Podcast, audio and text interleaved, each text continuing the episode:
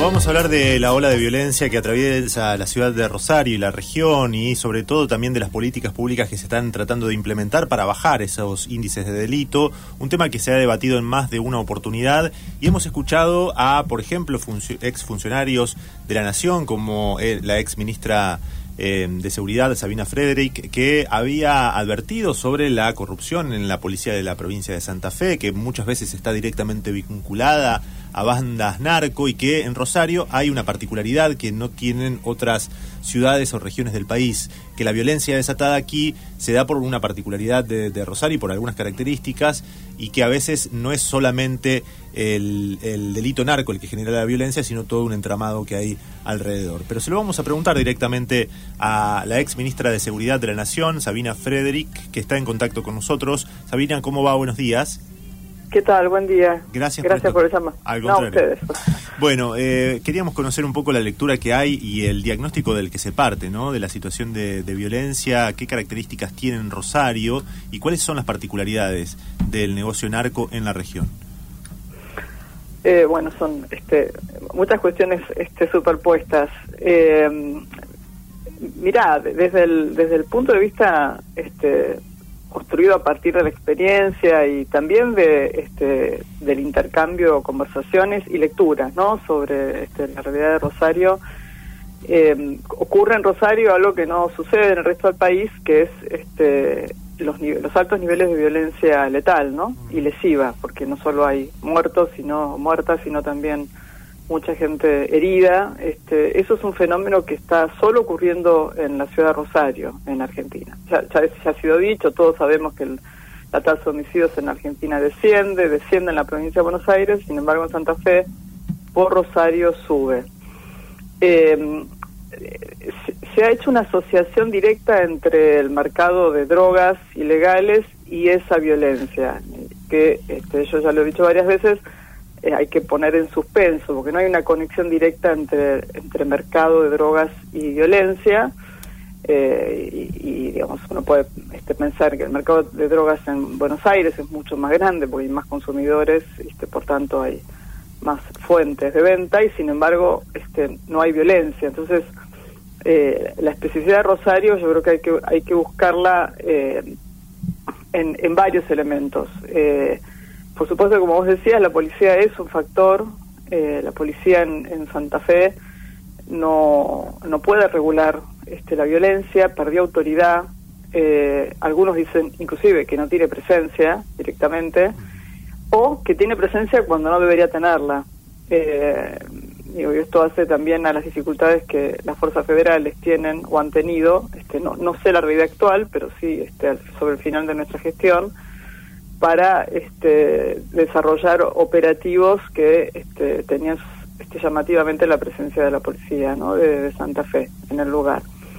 Pero también hay otros actores que, que creo que han hecho que, que, el Estado haya perdido este, la autoridad que permite regular la violencia. No es que el Estado no esté, ¿no? Este, está, pero su acción o su omisión es, este, es un factor que este, propicia la violencia. Inclusive las estrategias de, del, Ministerio Público de la Acusación en Rosario, que no siempre este, están este, atravesados por una estrategia con este objetivo, que es disminuir la violencia, y sus este, investigaciones o las acciones de la, de la policía, este, los allanamientos a veces terminan generando también acciones violentas este, de aquellas bandas que este, este, no son objeto de, persecución o de, en fin, quiero decir que el Estado no es ajeno a la, a la producción de la violencia, ya sea por acción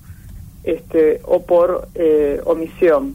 Y es imprescindible reconstruir la autoridad de la policía de Santa Fe, es decir, no no se puede seguir eternamente este, demandando fuerzas federales eh, para que hagan el trabajo que, que debe hacer este, la policía de Santa Fe.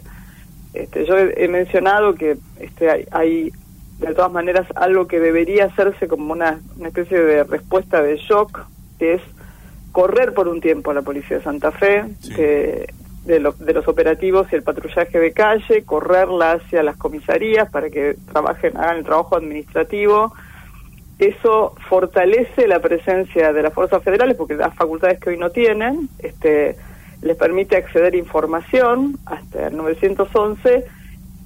Esto, digamos, no se puede hacer eternamente, se hizo en, Buenos Aires en el 2011, todavía la Gendarmería está en la Villa 1114, en este, en, este esquema, no sin la presencia de la policía de la ciudad, no es bueno que dure 11 años eso, pero este, es, es muy eficiente a la hora de frenar la violencia y también de, de alguna manera, leccionar a la policía de Santa Fe, ¿no?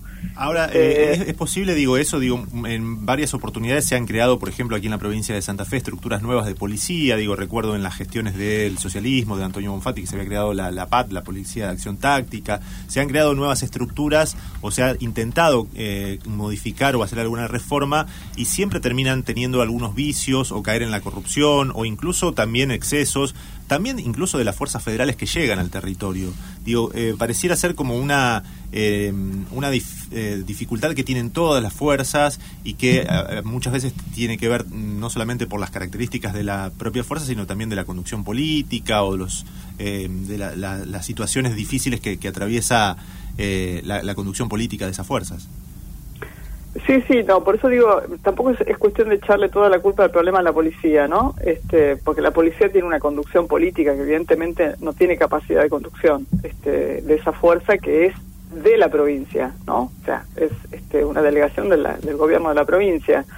Entonces, este, una medida como esta eh, este, digo, me parece que es una medida que tiene, hay experiencia en Argentina, tiene que ser de corta duración porque siempre está el riesgo de que la Fuerza Federal termine también este, siendo parte del problema eh, y requieren de una supervisión permanente del poder político. O sea, este, hay, hay un elemento que es clave acá, que no podemos seguir este, utilizando las fuerzas de seguridad como chivo expiatorio de lo que la, la conducción política este, no hace, ¿no? Este, o deja hacer.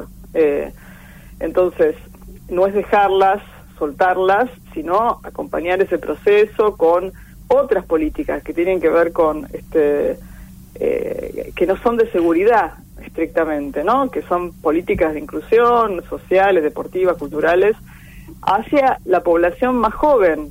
digo, acá hay dos, este, yo diría dos grandes espectros. Los que este, ya están este, dentro del, orden criminal con diferentes niveles de responsabilidad y de organización y, lo, y las jóvenes generaciones que están viendo que ese es el futuro, ¿no? Entonces, no es solo este, un problema policial esto, es un problema muchísimo más grande. Lo que este, yo estoy planteando es hay que frenar la violencia de alguna manera. Este, sé que ahora en Rosario está habiendo toda una modalidad que aterroriza este, a las poblaciones de los barrios más populares, que es este, las balaceras sobre las escuelas y, que es como una especie de último reducto del Estado, ¿no? Este, en, estos barrios. Eh, bueno, eso hay que frenarlo de alguna manera porque este, este es, quitarle cualquier horizonte de futuro vinculado con la inserción este, de, las nuevas generaciones en, el, mundo futuro, ¿no? Frederick, ¿cómo le va? Nicolás Mayer la saluda. ¿Qué tal, Nicolás? Eh, digo, desde el punto de vista de, la persecución, digamos, de las bandas, eh, nos, hemos atravesado un proceso en Rosario en el cual se ha intentado, digamos, en, algunos momentos, y yo creo que con fines claramente políticos, digamos, mostrar, ¿no?, eh, cómo se descabezaban algunas bandas, y eso en realidad lo que terminó produciendo es un, es un doble proceso. Uno, que los que están presos empiecen, eh, que las bandas se fragmenten en principio, y después que los que están presos empiecen a recurrir cada vez más a delitos cada vez más aterrorizantes, como esta, como las balaceras, como cobrar por seguridad, digo, para recaudar y bancar a los jefes que están adentro de la cárcel que tienen que pagar todas las, las tarifas que se cobra dentro del servicio penitenciario para poder seguir teniendo comunicación con el afuera, seguir manejando el negocio. Al mismo tiempo, esa fragmentación recurre también a chicos cada vez más chicos, con mano de obra precaria desde el punto de vista, digamos, de la, de la delincuencia, que bueno, que cometen excesos constantemente, porque no, ya no tienen reparo en tirarle a un tipo que está con un bebé en brazos, digo. Eh, ¿Cómo se hace para perseguir a las bandas, pero sin generar esta cuestión, ¿no? Descabezamiento, que los que estén adentro eh, tengan que, eh, ir hacia otros delitos paralelos al narcotráfico para poder bancarse en la cárcel. Justamente esta cuestión de que nunca se, termina el negocio porque adentro de la cárcel siguen comunicándose con afuera. Digo, ¿cómo se hace? Porque genera caos en algún momento también. Yo te digo, sin la reconstrucción de la autoridad policial es imposible, este, porque es, es la, la digamos, es, una presencia preventiva, por un lado, o sea, es necesario fortalecer este, la fuerza de seguridad en todas sus capacidades. Hoy hay más fuerzas federales, pero no tienen control del territorio. Y tal vez no lo tenga nadie, tal vez la policía de Santa Fe lo tenga en algunos lugares. Eso es un punto clave. Y la otra es que hay que articular las medidas este, de acción penal, porque como vos decís, no solo acá en Argentina, entonces yo digamos, ha pasado en Río de Janeiro, se detienen este, líderes de bandas, me acuerdo este, este, una que provocó la intervención este, federal y el despliegue de, la, de los militares, porque no hay gendarmería en Brasil, hay que decirlo, entonces solo pueden despegar al ejército, y, fue consecuencia de haber detenido un líder, este, que se desató una balacera que hizo que se muriera gente que no tiene nada que ver, que nadie pudiera salir a trabajar. Entonces, este, el Estado en su accionar tiene que tener una estrategia clara y una medición de las consecuencias de sus actos. Al mismo tiempo hay que fortalecer la inteligencia criminal o restablecerla en el Servicio Penitenciario Federal para que este, este, decidir qué se hace con el tema de las comunicaciones, si tal vez un sector, este, algunos de los que son considerados líderes o cabecillas, y trabajar con el servicio penitenciario para que no haya tráfico ¿no? de, este, celulares dentro del penal, pero que no tengan acceso este, a comunicación o lo tengan este, con, con ciertas restricciones, en fin hay que hacer muchas cosas al mismo tiempo eh, que me parece que no se están haciendo. Y, y, es fundamental articular el esfuerzo del Estado. O sea, no puede este, actuar el Ministerio Público de Acusación por un lado, este, las fuerzas federales por el otro, la provincia por el otro, y no se trata de una articulación solo política, ¿no? Hay una articulación operativa que es central acá, que, este, que, que, que tiene que medir la acción del Estado, porque la acción del Estado, como vos bien decís, también genera violencia. Este, entonces, este, hay que pensar algo este, integral. Un año electoral es el peor año para, para, para atravesar esta situación, porque están todos midiendo este, este, sus acciones electoralmente y no siempre las acciones que tienen este un rédito electoral este, tienen consecuencias, ¿no? En este en este terreno.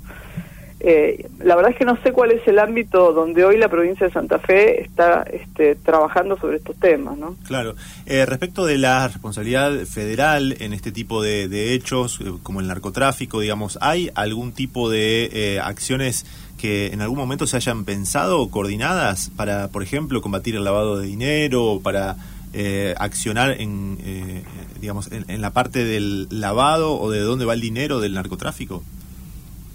Este, mira, nosotros eh, hicimos todos los intentos posibles para, para coordinar este, cuando el conocimiento era mayor, ¿no? Durante nuestra gestión. Una cosa fue el comienzo de nuestra gestión, que encima fue atravesado por la pandemia y eso este, cambió las prioridades, pero cuando tuvimos un mayor conocimiento de lo que pasaba, este, y vimos que eh, este, la violencia apenas empezó a flexibilizarse la circulación, este, empezaba a crecer. En Rosario, creamos una unidad ministerial en, en, Rosario, del Ministerio de Seguridad, con presencia de funcionarios, y lo que hicimos fue trabajar sobre las causas penales que tenían las fuerzas federales, que en ese momento eran unas 350, eh, todas por delitos de narcotráfico, porque el, el, el lavado de activos había una división de tareas, lo, venía trabajando el Ministerio Público de la Acusación y eso también fue un acuerdo con la provincia, que ellos avanzaran por ese lado. Ahora, cuando hicimos ese análisis de, de las causas y de la información que había ahí de vehículos, domicilios, personas, lo que encontramos es que este, más que dos bandas, había como 20 clanes, ¿no? O más. Este, este, no recuerdo ahora el número, pero eran unos cuantos clanes, con lo cual este, la, violencia se, se, desataba, en, todo caso, entre, entre, entre grupos más pequeños. Lo que nunca pudimos es articular esa información con la información que tenía el Ministerio Público de la Acusación, este, porque la provincia no, no estuvo dispuesta a hacerlo, y eso, eso es un problema, porque eh, está todo partido, ¿no? Está partida la investigación vos tenés delitos de homicidio que persigue el Ministerio Público de la Acusación o lavado de activos, que es un poco el acuerdo que se hizo en ese momento, y narcotráfico por el otro. Eh, eh, pero ¿quién estuvo dispuesto a hacerlo? ¿El Ministerio Público de la Acusación en ese momento a cargo de...? La provincia, ah. la provincia que tenía vinculación este, estrecha con el Ministerio Público de la Acusación en ese momento. Eh, y supongo ahora también, pero en ese momento este, este, la tenía, ¿no? Eh, no hubo disposición para hacer eso. Y, e inclusive este, la distribución de las fuerzas federales en el último año de nuestra gestión eh, también fue este, una distribución que no era para nosotros como Estado Nacional la más este, conveniente, que este, supuso desplegar las fuerzas federales en lugar de este, en los barrios donde había mayor incidencia de, de, homicidios, llevarla hacia este, el centro de Rosario.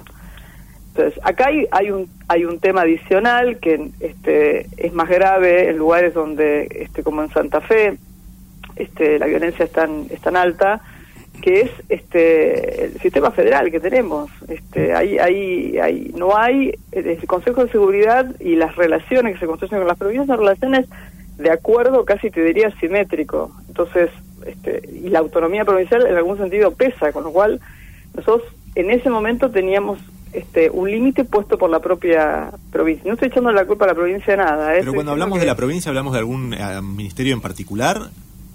La provincia es el gobernador y el Ministerio de Seguridad en ese momento. En ese momento de Marcelo Saín.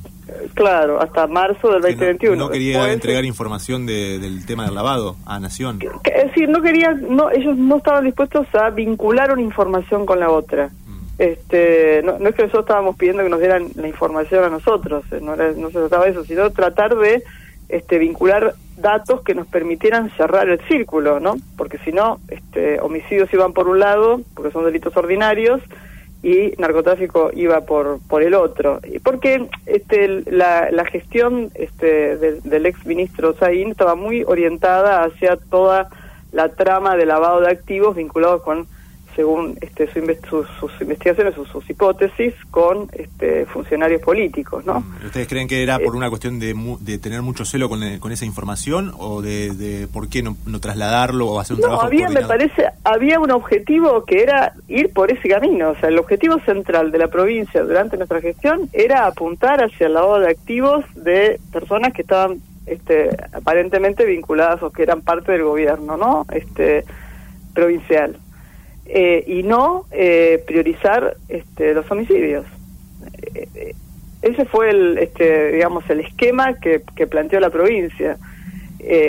A, pesar de nuestras diferencias y, nuestro este, parecer, que lo discutimos, bueno, de alguna manera este, se priorizó el, el, criterio de la, del gobierno de la provincia de Santa Fe. ¿no? Sabina, en la, provincia de Santa Fe ya hubo dos, dos veces, parece que es algo cíclico, pero ya hubo dos periodos en los cuales una gestión arranca con eh, la intención de llevar adelante una reforma policial, por lo menos desde la retórica, después no sabemos bien si en los actos estaba sucediendo algo tan profundo, que fue la de Marcelo Saín y la de Leandro Corti en el Frente Progresista, eh, el gobierno de Antonio Bonfatti ambas terminaron muy parecido. Digo, la policía em, se enfrentó, digamos, a, este proceso de cambio, le empezó a calentar la calle con delitos, haciendo eh, la vista gorda. Eh, digo, y, paralelamente con otras cosas que sucedieron, digo, siempre termina doblando el brazo eh, la policía a el control civil, ¿no? Tal, tal es así que después terminó habiendo un, policía retirado como ministro de Seguridad en esta provincia. Digo, ¿cómo salir de ese círculo en el cual siempre el fusible es el ministro de Seguridad, en el cual parece ser que no importa cuán, cuán tomada esté la decisión de ir a por eso, pero siempre eh, el delito predatorio, los, homicidios en ocasión de, de, mm, robo, digo, terminan haciendo que se desdibuje mucho la figura del ministro de Seguridad y termine siempre echado una patada. Sí, bueno, eso es un fusible, ¿no? Eh, mira, eh, yo yo tengo este, mis críticas a, este, a, este, a estos impulsos reformistas sobre la policía, ¿no? Porque muchas de esas reformas, no digo todas, pero muchas se hacen contra la policía. Eh, y no con la policía. Y no hay forma de una, una este, reforma de una institución se haga contra aquellos que la integran. No hay forma de sostener eso, ¿no? En una institución como la, como la, como la policía, que además no tiene interlocutor que la represente, ¿no? Más que el jefe que lo pone finalmente el poder político, digo, no hay un sindicato donde vos negociás ahí, este, cómo la, la modificás. es todavía más delicado y, además es, es, la que tiene este, la facultad de hacer uso de la fuerza no pública delegada eh, entonces este, yo conozco algunas de esas reformas que se hicieron en Santa Fe este, algunas estuvieron inspiradas en ideas muy antipoliciales este, muy este, próximas a digamos, a, este, a, la perspectiva universitaria, ¿no? A la idea de que la universidad blanquea, este, como ustedes son, son universidades, yo trabajé toda mi vida en la universidad, pero tengo mis críticas hacia, hacia la idea de que la universidad per se o, la, o la forma, digamos, civilianizada, ¿no? De educación este, sea siempre este, la más adecuada para la policía, sin este, tener en cuenta, para la policía y las Fuerzas Armadas, ¿no? sin tener en cuenta elementos que son específicos de la fuerza. Entonces, esa, ese, este, esa, eh, este, ¿cómo diría? Ese parentesco que se, que se construyó entre democracia y, educación este, universitaria o, o, digamos, o, o pública, ¿no? Este, eh, es un problema, eso en Santa Fe ocurrió y, y, otras reformas que sé que se hicieron que fueron perjudiciales para la policía, ¿no? que no fueron este, beneficiosas, que no la fortalecieron este, profesionalmente. ¿Usted lo que quiere decir es que eh, tuvo mucha academia pero le faltó calle a esa reforma? Sí, más que, más que calle, este, hay, digamos, toda una forma de, instruir dentro de las fuerzas de seguridad que este, tiene que ver con la disciplina, no solo con el uso de armas, pero sobre todo con la disciplina y el trabajo este, en equipo, pero en un equipo que está jerarquizado, que con este, un régimen puramente universitario, este, eso se licúa y, termina generando más problemas que soluciones. Entonces, lo que no se pueden aplicar modelos este, de un sistema este, de, formación a, a todos los ámbitos profesionales de la misma manera. Esto en Argentina ha ocurrido, yo tuve a cargo la reforma de la educación de los oficiales de las Fuerzas Armadas y, y el trabajo fue con ellos, o sea, trabajamos muchísimo con ellos para no este, atentar contra un funcionamiento que es indispensable para la función que ellos este, cumplen. Entonces muchas de estas reformas se venden bien, se venden bien a un público, como se ha, se autodominado, progresista, pero no tienen este, un, buen impacto sobre las instituciones. Eh, y, bueno, creo que en Santa Fe eso ha ocurrido, tal vez más que en otras, este, en, otras policías, y e, es, es un problema, ¿no? Eh, entonces, reforma policial per se, la verdad que no dice nada, eh, no dice nada. Bueno, eh, tengo una, una última, al menos de mi parte, sobre el tema justamente del que estamos hablando, la necesidad de constituir o reconstituir la autoridad policial y la dificultad que a veces tienen las eh, los sectores, las fuerzas progresistas de tomar el tema de seguridad en la agenda. Hoy la derecha regional está viendo con y, asombrándose y haciendo publicidad del caso Bukele en El Salvador y esa cárcel que hace bajar los niveles de, homicidios, pero al mismo tiempo eh, reduce de una manera muy importante los derechos humanos en ese país. Digo, ¿cómo puede hacer el, sector progresista para tener modelos también que exponer o para poder hablar de seguridad sin caer en los discursos antidemocráticos o incluso que quitan los derechos humanos?